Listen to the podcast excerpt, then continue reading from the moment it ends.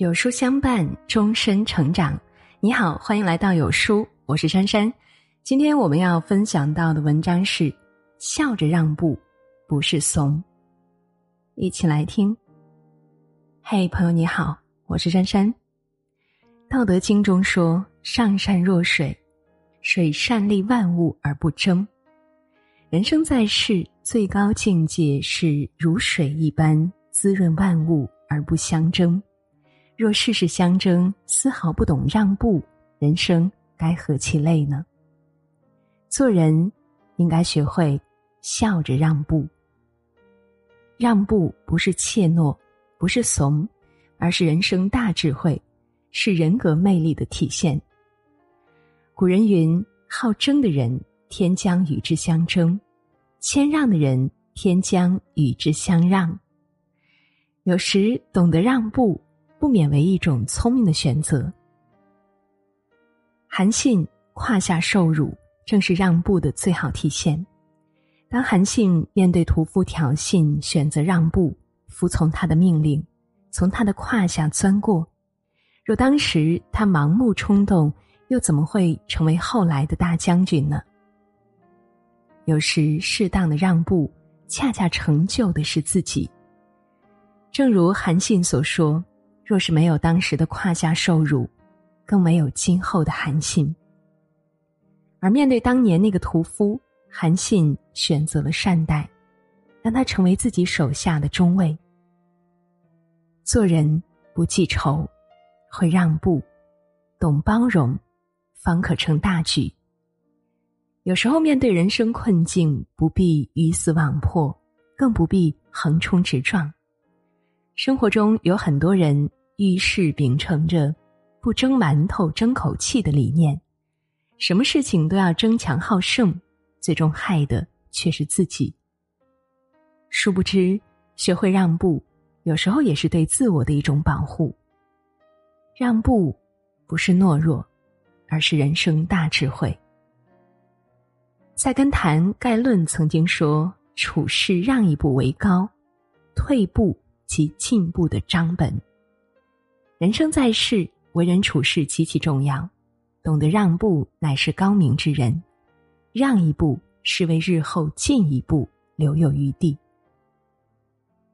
蔺相如因为完璧归赵立了功，被封为上卿，职位在廉颇之上。对此，廉颇表示万分不服，扬言等见了面，一定要让蔺相如下不了台。此话传到蔺相如耳中后，他选择笑着让步，尽量回避，不与廉颇发生矛盾。蔺相如的门客十分不解，以为他怂了，不敢面对廉颇。而蔺相如的一番话却让人倍感佩服。